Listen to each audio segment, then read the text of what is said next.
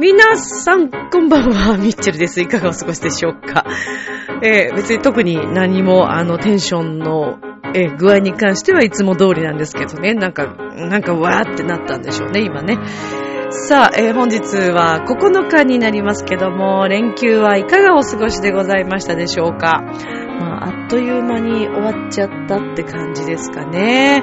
先週の2日の配信の時も、まあ、お休みだったり、海外に遊びに行かれた方とか、まあ、もしくはこの連休中もお仕事だったっていう方もいらっしゃると思いますけれども、でもなんでしょうね、今年はあの、私、まあ、ちょっとちょいちょいいろんなとこに出ていた時に、車がね、そんなに混んでるって感じがしなかったんですよね。特に、まあ、5日とか、6日とか、このあたりになってくると結構、ね、もう連休ラストになるといつも高速道路すごいんですけど、今年はなんかそんな感じがなく、私の友人もその話をしてて、令和になってからなんか、ね、流れが変わったのかななんてそんな話をしていたんですけれども。さあ、えー本今週のミッチェルのラブミッション、特に何を話すか決めておりませんけれども、はい、楽しくいきたいと思います。この番組は、ちょあへよ .com の協力のもと配信されています。さあでは今週も始まります、ミッチェルのラブミッション。皆様、ウェルカム。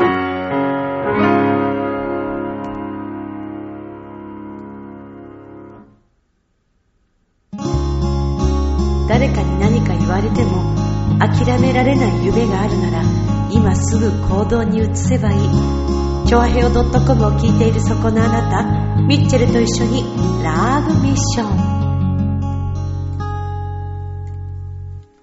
改めまして皆様こんばんは、ミッチェルです。いかがお過ごしでしょうか？本日は9日でございます。はい、5月ももう、あっという間に2週目ということですが、令和に時代が変わってから、どうですかね？なんか、流れの変化とか感じてます？私はなんかね、やっぱちょっと何か違う、まあわかんない。自分がそういうふうに思うようにしているのかもしれないし、それはわかりませんけど、まあやっぱりでもね、言語変わればね、そりゃ変わりますよね。それこそ、お札が今度、ね。まあもうちょっとしばらく先の話ですけども、変わりますよね。で、まあ、ある方なんかは言ってたのは、福沢諭吉さんになってから、ちょっとあまりその、お金の周りがどうなんだみたいな話をしている方がいたりとかね。ねえ、どうなんでしょうね。今度新しく変わって、どんな風に景気が変わってったりするのかな？どうなんでしょうね？まあ、やっぱり変わるのかなでもそういうことあるかもしれないですよね。えっ、と、1万円札は、渋沢さん？渋沢栄一さんという方ですね。この方はあの日本の資本主義の父、お父さんと言われたね、方ということなんですけど、この方が渋沢さんが1万円、それから5000円札はチュダ、あ、チュ、チュダって何？津田塾と津田さんが今多分一緒になったって津は津じゃんね。何チュ、チュだって。もうダメでしょう。もう本当にもうね。滑舌以前の問題ですよ。これ大丈夫ですか私。津田塾大学の創始者。ね、えー女性教育の、えー先駆けとなった方ですよね。津田梅子さん。はい。そして、えー千円札は、近代日本医学のお父さんと言われて、なんかお父さんシリーズですかね、なんかね。ってことは海外で言うと、あの、音楽の父、バッハみたいなね、そんな感じですけど、はい、えー、近代日本医学の父として知られている、えー、北里柴三郎さん。はい、ということで、千円札ですね。まあでもね、お札の色柄とかこうイメージした、えー、政府のその公表されているイメージの写真というか、私このね、5000円札すごい綺麗だなと思って。ちょっとなんかピンクがかってるっていうのかなこれ富士ですかね富士なのかなあ、そうですね。やっぱ富士だ、そうです。富士、あの、お花のね、富士と、えー、津田梅子さん。いや、いいですよ、これなんか。ちょっと持ってて嬉しくなるようなお札の色な気がする。1万円札もね、グリーンが入ったりとかして、まあこのままなんでしょうかね。1000円札はもうちょっと少しこう、スカイブルーがかかったというか、うん、イメージが全然違いますけど、まあね、なんかお札が変われば確かに気分も変わり、時代が変われば、言語が変われば気分も変わりっていう、なんかそんな感じなのかもしれないですけど、まあね、えー、楽しく幸せにね、あの、景気も良くなっていけばいいなというふうに思ってますけども。さあ、今日はですね、特に何を喋ろうというのをあまり計画せずに、はい、あのー、そうなんですよ。あんまりなんか考えてないんですけど、なんか降りてくるだろうっていうね、あの、そう、あの、時の流れに身を任せようっていう感覚で今日は喋ろうかなと思ってるんですけど、えー、本日も、先週も私これ紅茶、ティーポンドさんの桜を飲んでたかな？今日も桜ですね。はい。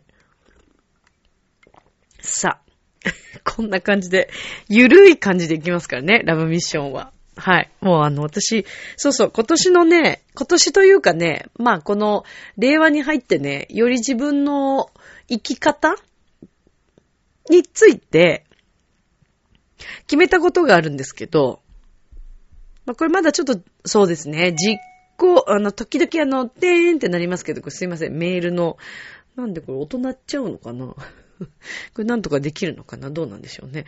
えー、っとですね。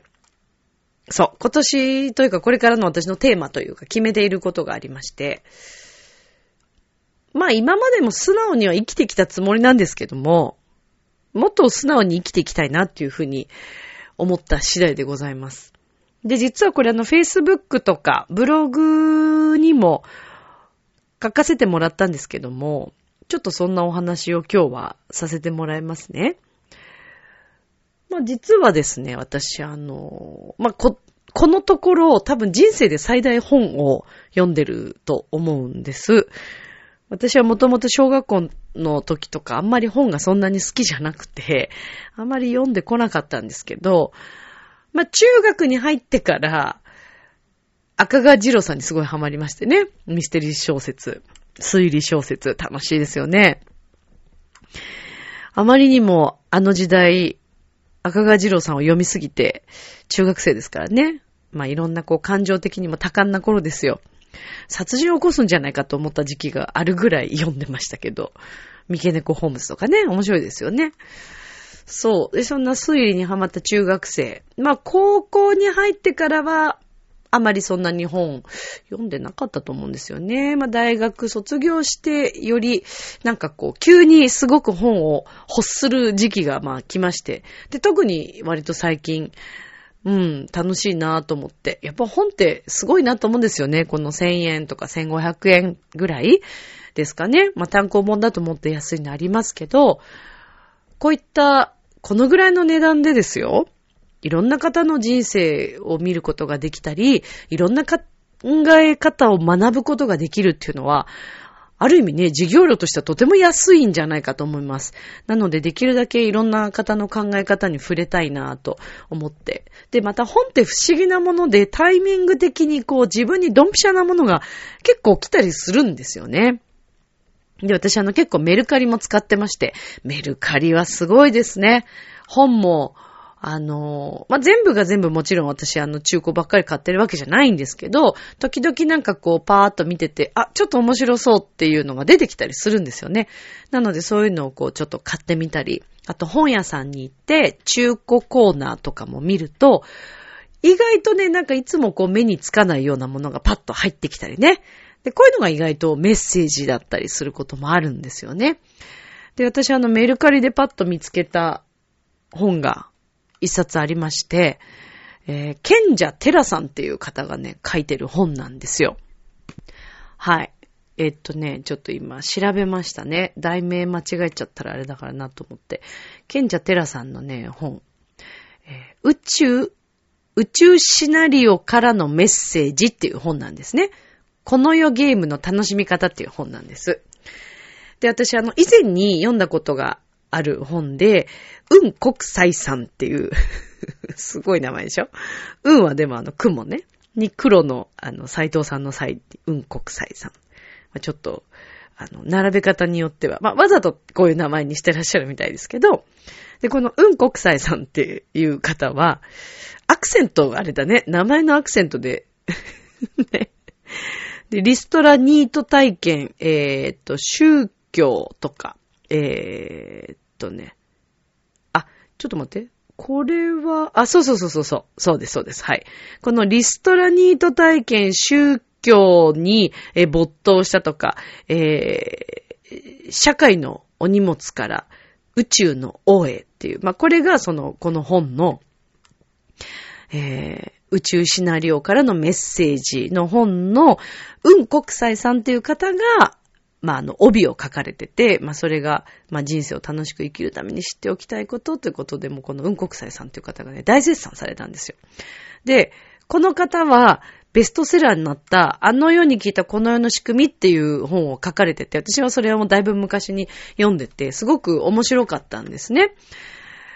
あのー、死ぬってこととか、あの世ってこういうことかって。で、そのあの世というのはこういうことで、この世と、あの、すごくね、共通している部分があって、とっても面白かったんです。考え方とか。で、その、このベストセラーになった雲国際さんが大絶賛しているということも見えて、こうパッとね、帯が見えて、で、宇宙という言葉に私ほらね、この間もあの宇宙村に行ったっていう話を知ったと思いますけど、宇宙村のこともあるから、なんか宇宙って言葉にすごいこう今敏感なんですよね。だからこう、ちょっとこう、いろいろ見てたら出てきたので、あ、これはちょっと買ってみようと思って、この本を買ってみたんです。で、えー、そうですね、この賢者テラさんという方が、まあ書いてらっしゃるんですけども、この本はですね、究極でしたね、私の中で。あ、の、最初ちょっと読んでて、今までこう自分の本読んできたものとか、自分の中での考えてたこととか、えー、ちょっと、そぐわない部分というか、ん？それはどうなの？とか思って、ちょっとこう、心の中で、賢者テラさんに対してね、失礼だよね。著者に対してね。まあ、心の中でだからいいでしょ。え私はそう思わないな、とか、こう、ちょっとこう、思いながら、いやミッチェルだったらこう、考えるんだけどな、とかこう思いながら、まあ、読んでいたんですけれども、まあ、読み進んでいくうちに、ああ、なるほど。もっと先を行ってる考え方なのかなと思ってみたり、で、一番後半の最後の方の部分を読んだときにですね、こうなんかね、本当にね、頭を叩かれ、胸をガバってなんかこう弾かれたような、なんか、すごいね、すごい感覚に陥ったんですよ。悟っちゃったっていうか、自分の中で。で、これまでにも確かに、この賢者テラさんがおっしゃってるような話の内容を結構読んできてたし、それを私も理解していたんですけど、よりこの方の書き方とか、えー、その私がちょっと一瞬文句をつけたいと思うような部分からの後半の持っていき方に、まあ、心奪われたというかね。それでこう頭をなんかこうガツンとやられたような感じになったわけですね。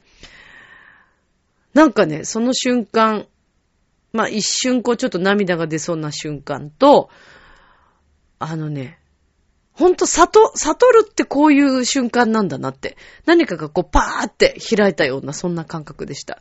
まああの私以前にあの、えっ、ー、と、サウンドソウルズっていうね、見ていただいたもの、それの時もそんな感覚になったんですけど、なんかその、このね、賢者テラさんのこの本を読ませていただいて、そんな感覚に陥りました。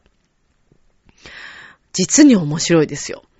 ただし、これまでスピリチュアル本とか、えー、そういった世界、うん、それから、うん、宗教もの、クリスチャンとか、まあ仏教もあります。いろんな宗教ありますけども、いろんなものを含めて、えー、何かこう興味を持たれてきた方、そういった本を読まれてきた方、実際に、えー、そうですね、宗教に、えー、属していらっしゃる方とか、えー、そういった方が読んでもすごくこれは面白いんじゃないかなと思います。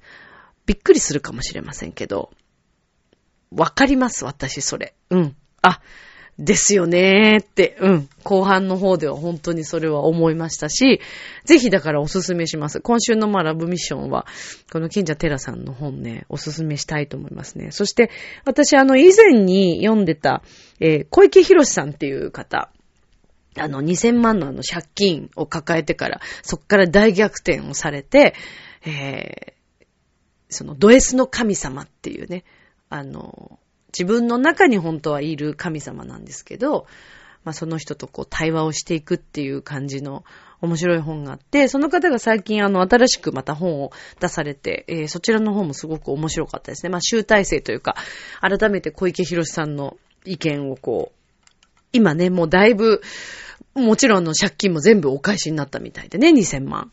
そう、すごいですよね。で、もう返しただけではなくて、さらにもうそれが、あの、プラスにね、で、いろんなところでセミナーもされ、私一回セミナー、あの、勉強会じゃなくてセミナーか、一回聞きに行きましたけど、実に面白かったですね。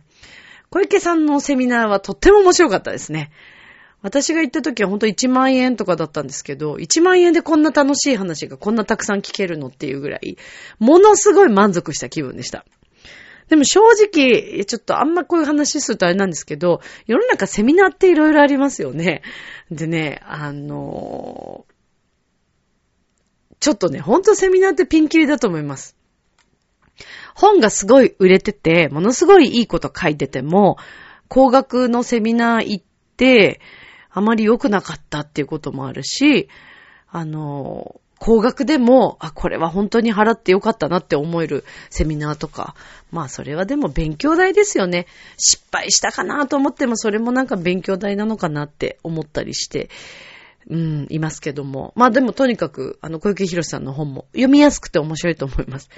私は結構こういうスピリチュアル系とか、なんか宇宙とか、精神世界とか、こういうなんか心理ものというか、生きるとは何ぞやっていうなんか、そこすごくいつも気になってるところで、でも気になりません？なんでうまくいく人とうまくいかない人が世の中いるんだろうって、すごい思うんですよ、私。で、私自身も、まあ、本当に恵まれた環境でね、あの、たくさんのいろんな方々に、え、恵まれて、ここまで来れたし、自分のやっていきたいことを、まあ、不可能を可能にするをもとにしてきましたから、あの、本当に叶えられたこととか、ラッキーだったことっていうのはたくさんあったんですね。で、あの、私、ラブミーの中でもみんなに伝えている通り、自分が実験台になっていろいろ試していくよっていうことで、今現在も新しい試しをね、やってるわけですけど、あの、なんでしょうね。この私、不可能を可能にするって言ってきたんですけど、これ令和に入って、私、この自分のもっと変わりました。不可能を可能にするではなくて、不可能は可能なんです。っていうことです。可能にするっていうのは自分の力で何とかしようとするっていう、その自我みたいな部分になってくるので、うん、なんかね、不可能ね、多分、みんな不可能なことってあると思うのね。例えば、恋人とうまくいかないとか、お金の周りがうまくいかないとか、仕事がうまくいってないとか、家族問題があるとか、いろんなことあると思うんです。でも、通、通常じゃないね。えっとね、そのね、うまくいかないこととか、不可能なんじゃないか、変わらないんじゃないかって思ってることはね、ないです。変わります。変わるんです。生きってます。はい。変わるんですけど、何が一番大切かというと、やっぱり自分自身がどう考えを変えられるかっていう部分ですね。で、こう言うとね、なんだそんなことかって思われたり、いやいやいやいや、考え変えてきたよ。スピリチュアルとかもいっぱいね、読んできたとか、え、いろんなことから、いろんな視点から学んだけど、全然うまくいかないとか、いろんな方いらっしゃると思うんですけど、それはね、多分見方が違うっていうかね、やり方の問題で、ただこれ私が今ここでね、どうこう言ったところでね、これはね、皆さんそれぞれが体験していくことなので、あの、気づきっていうのは皆さんのそれぞれのタイミングだと思います。ただ、この今話をしてて、ラブミを聞いてくれてる、そこのあなたは、なんかもうそろそろ気づき始めてると思う。いろんなことに。大体こんなね、ミッチェルみたいなもの好きのね、ラジオをね、聞いてくれてる時点でね、相当変わってるよ、あなた。そう思わない？ありがとね。ありがとねなんだよ。私にとってはもうすっごい嬉しいんだよ。めっちゃ嬉しいよ、そりゃ。毎週聞いてくれてんでしょ？だってこれ、ちょっと待って、ちょっと待って。初回から聞いてくれてる人っている？はい、手挙げて。はーい。えー、どのぐらいいるんだろう？あ、今、今、今ね、私、私の、私のなんか脳裏にパッと浮かんだのは、300人ぐらいの人がちょっと手を挙げてくれた感じがした。本当かよっていうね。ちょっとそんな感じがしました。うん。届いてますよ。あなたの気持ち。あの、ミッチェル応援してくれてるのもちゃんと届いてます。ありがとうございます。もっと頑張りますから。はい。頑張るっていうか、まあ、楽しんで、楽しんでいきます。ゆるく。はい。しかも、あの、可能だから、なんでも。うん。叶うってこと気づいちゃったからさ。まあでもね、難しい部分としては、難しいと思っちゃいけないんだけど、叶うんだけど、自分の気持ちがついていかなかったり、追いつかなかったりとか、うん、それから、最初から自分のこう、なんていうのかな、評価が低くて、自分の評価を自分で下げちゃって、で、進めない人とかね。そう。もうそこです、ほとんどが。私はこんなもんだろうとか。はぁ ごめんごめん。ちょっとごめんね。今、個人的なことなんだけど。わ、すごい。今ね、ちょっとこの収録中にすごいことに気づいちゃった。はぁ、あ、やっぱり鏡だ。あのー、ちょっと詳しくは話せませんけど、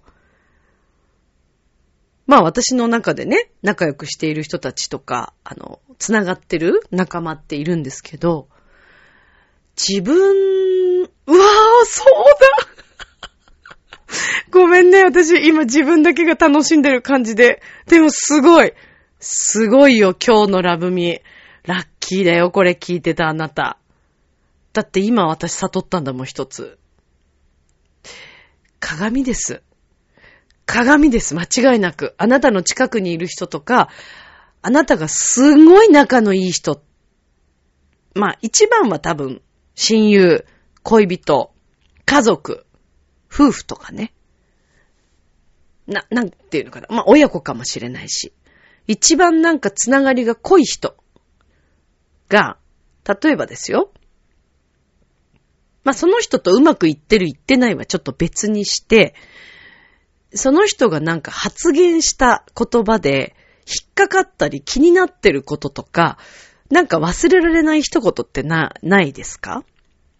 例えばあなたの恋人が言った一言が、なんでこの人こんな風な考え方なんだろうとか、なんでこの人こう言っちゃうんだろうみたいな、とか。それって、あなたもそうなってる可能性があります？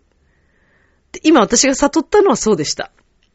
私が、え、なんで、なんでそんなこと思っちゃうの？っていうことが、もう本当に昔、それ。すんごい昔。もう何年も前にあったんですよ。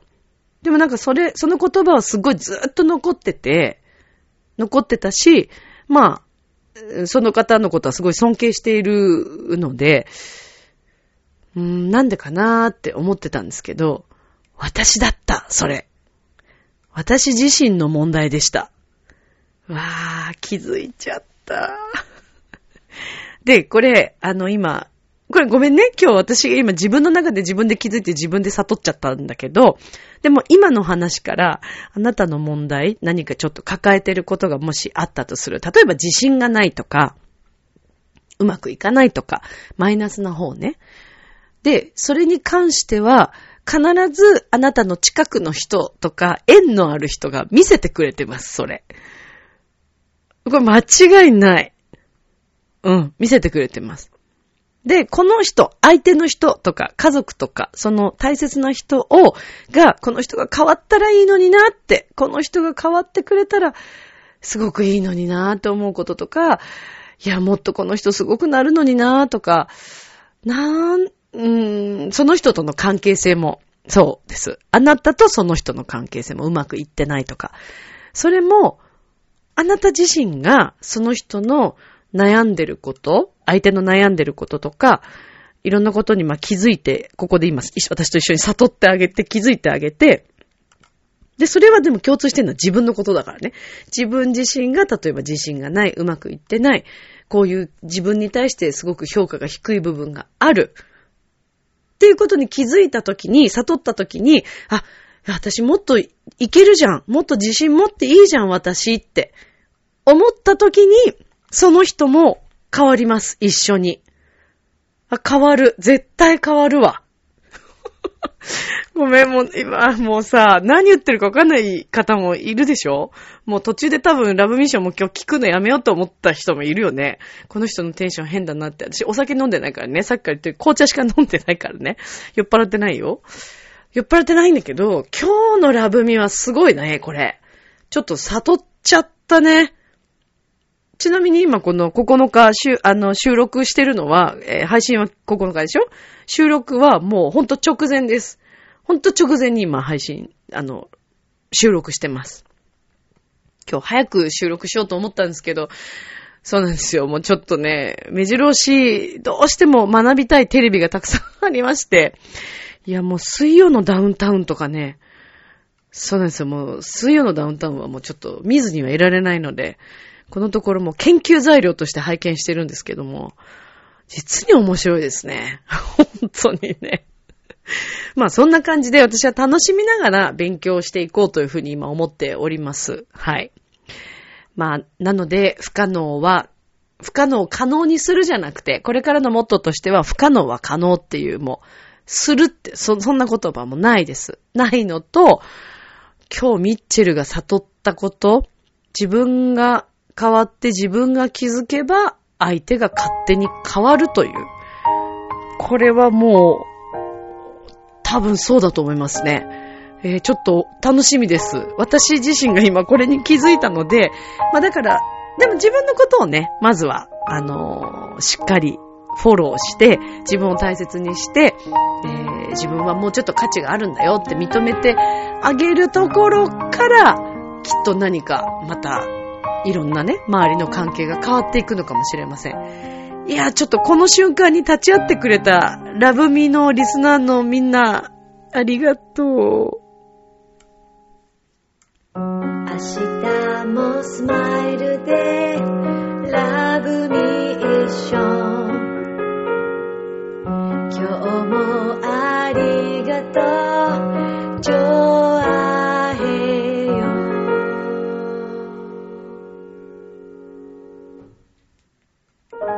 はい、ということでエンディングでございます。今日はちょっとこれ、すごいよ。悟っちゃったよ。もう本当に。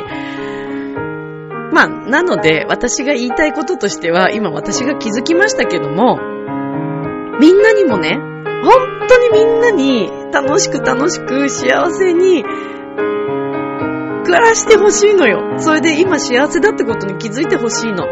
なので私このラブミー続けてるし、私が自分でいろいろチャレンジしてるっていうのも、みんなと一緒に幸せになりたいのよ、本当に。もうミッチェル頑張るからさ、ほんと、楽しく行きましょう。ね、命大切にしましょう。時間を惜しんで、1分1秒でも笑って楽しく行きましょう。今宵も良い夢を、明日も楽しい一日を。今日もありがとう。バイバーイ。